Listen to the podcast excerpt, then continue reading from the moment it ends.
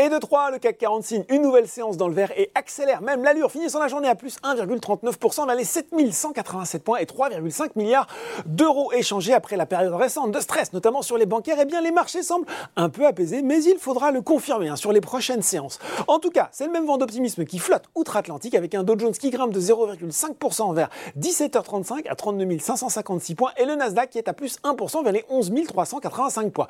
On regarde tout de suite les valeurs en hausse à Paris, eh bien les jours se suivent et se ressemblent pas pour ST Micro, plus forte baisse du CAC 40 hier. Le fabricant de semi-conducteurs domine les débats aujourd'hui. C'est notamment grâce à son concurrent allemand Infineon qui a relevé ce objectif de revenus et de marge pour l'exercice en cours. Une bonne tendance confortée par l'américain Micron qui a lui aussi fourni des prévisions plutôt optimistes pour le trimestre entamé. Belle partie aussi pour Ubisoft, l'éditeur de jeux vidéo qui a par ailleurs annoncé la nomination de Katie Scott, une conceptrice de jeux vidéo ayant plus de 10 ans d'expérience dans l'industrie en tant que vice-présidente éditoriale. Les investisseurs ont également pris la route avec Trigano aujourd'hui alors que le spécialiste du camping-car a dévoilé un chiffre d'affaires en hausse de 13,2% à 827 millions d'euros au deuxième trimestre de son exercice 2022-2023 allant de décembre à février, le deuxième trimestre. Hein. Confiant, le groupe dit envisager une augmentation de la production et des ventes au second semestre. De son côté, Antin Infra Partners rebondit enfin après cinq séances de repli consécutives sur le CAC 40.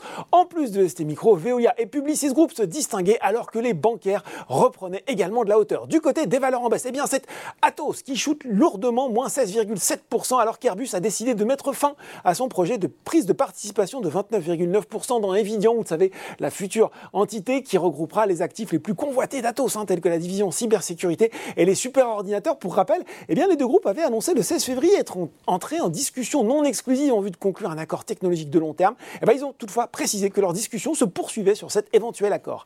Derrière, Orpea accentue un peu plus son repli chaque jour, moins 7,12% aujourd'hui pour un titre qui cote désormais 1,81 euros. Technip Energy euh, consolide un petit peu, mais ce qui ne l'empêche pas de gagner plus 30,2% depuis le début de l'année. Puis sur le CAC 40, une seule valeur dans le rouge et de peu Orange, moins 0,5%. Voilà, c'est tout pour ce soir. En attendant, n'oubliez pas tout le reste de l'actu, éco et finance est sur Boursorama.